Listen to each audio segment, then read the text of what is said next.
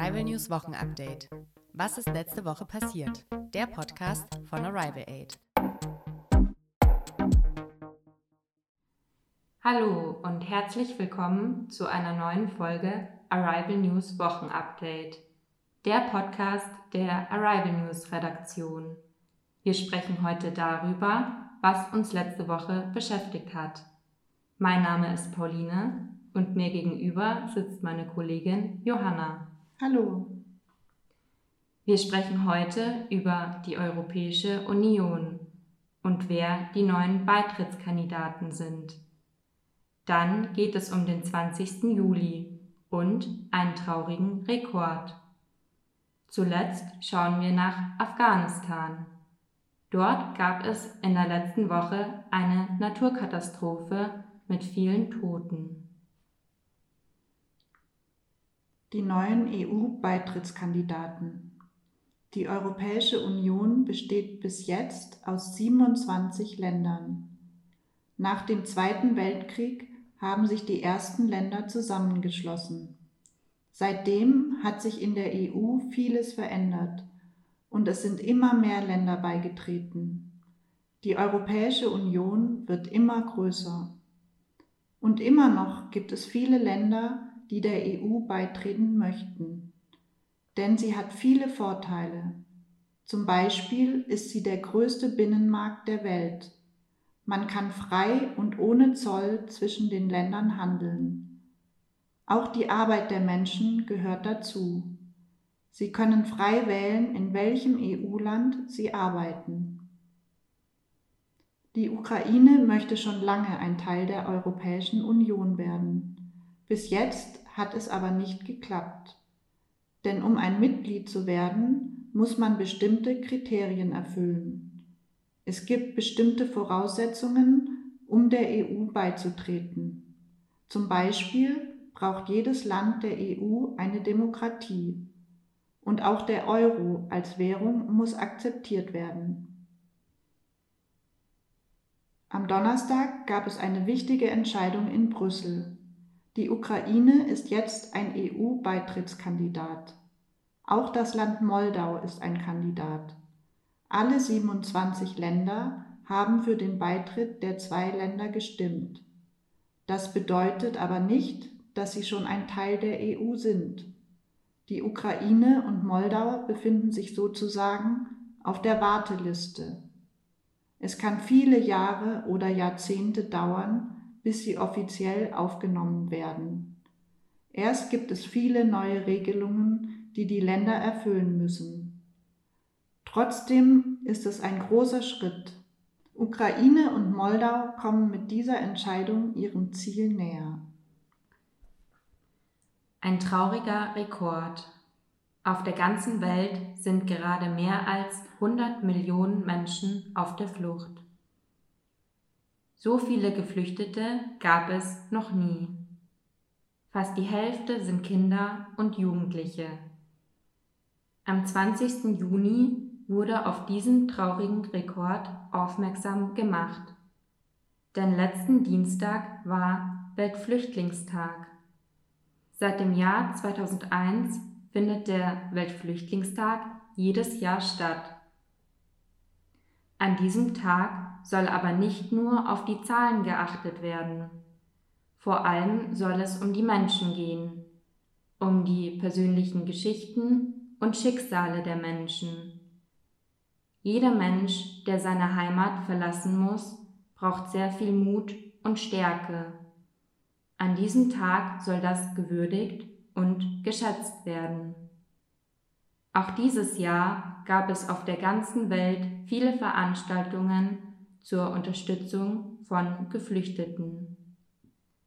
Auch soll ein Zeichen für mehr Solidarität für Geflüchtete gesetzt werden, also für mehr Zusammenhalt und Unterstützung. Denn jeder hat das Recht, Schutz und Sicherheit zu suchen. Es ist egal, wer man ist, es ist egal, woher man kommt und es ist egal, wann man flüchten musste. Leider gibt es viele Menschen, die das nicht so sehen. Die Realität sieht also anders aus. Und deshalb ist der Weltflüchtlingstag so wichtig. Es gibt viele Gründe, warum Menschen aus ihrer Heimat fliehen.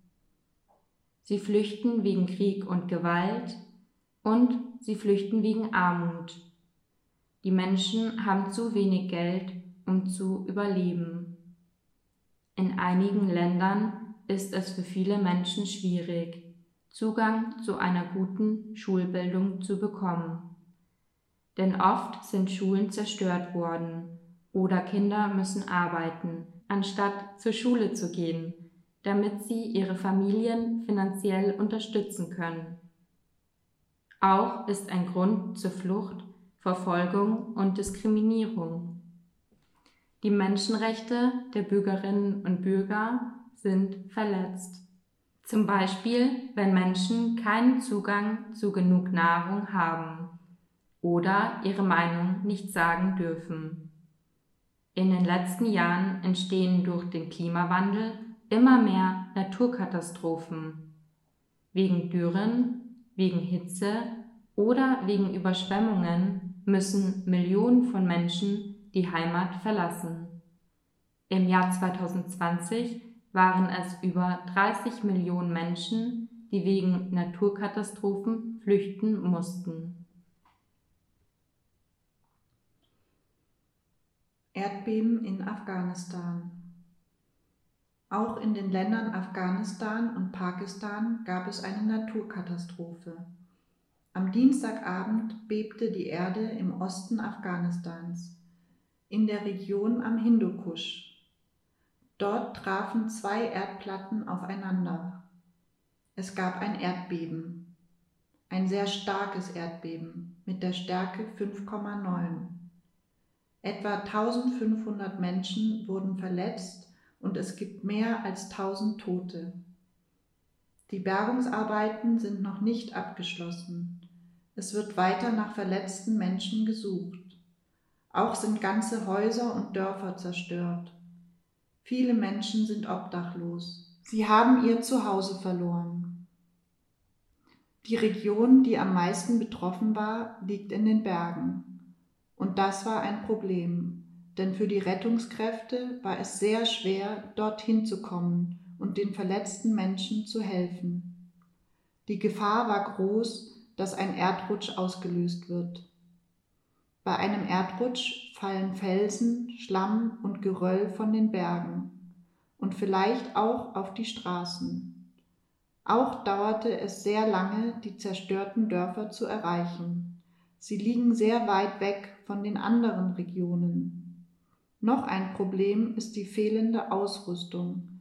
Es fehlen Dinge, die man für die Rettung von Menschen braucht, wie zum Beispiel Maschinen, die Menschen unter kaputten Häusern retten können.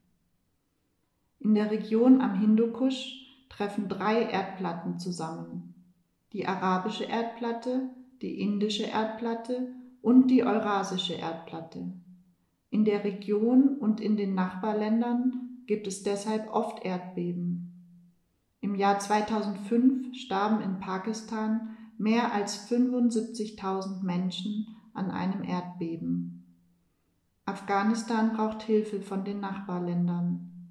China und Pakistan haben Unterstützung angeboten und auch die Türkei hat Hilfsorganisationen geschickt.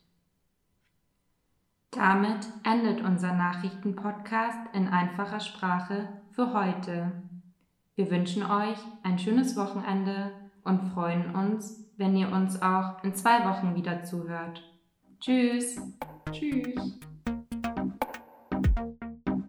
Arrival News Wochenupdate. Was ist letzte Woche passiert? Der Podcast von Arrival Aid.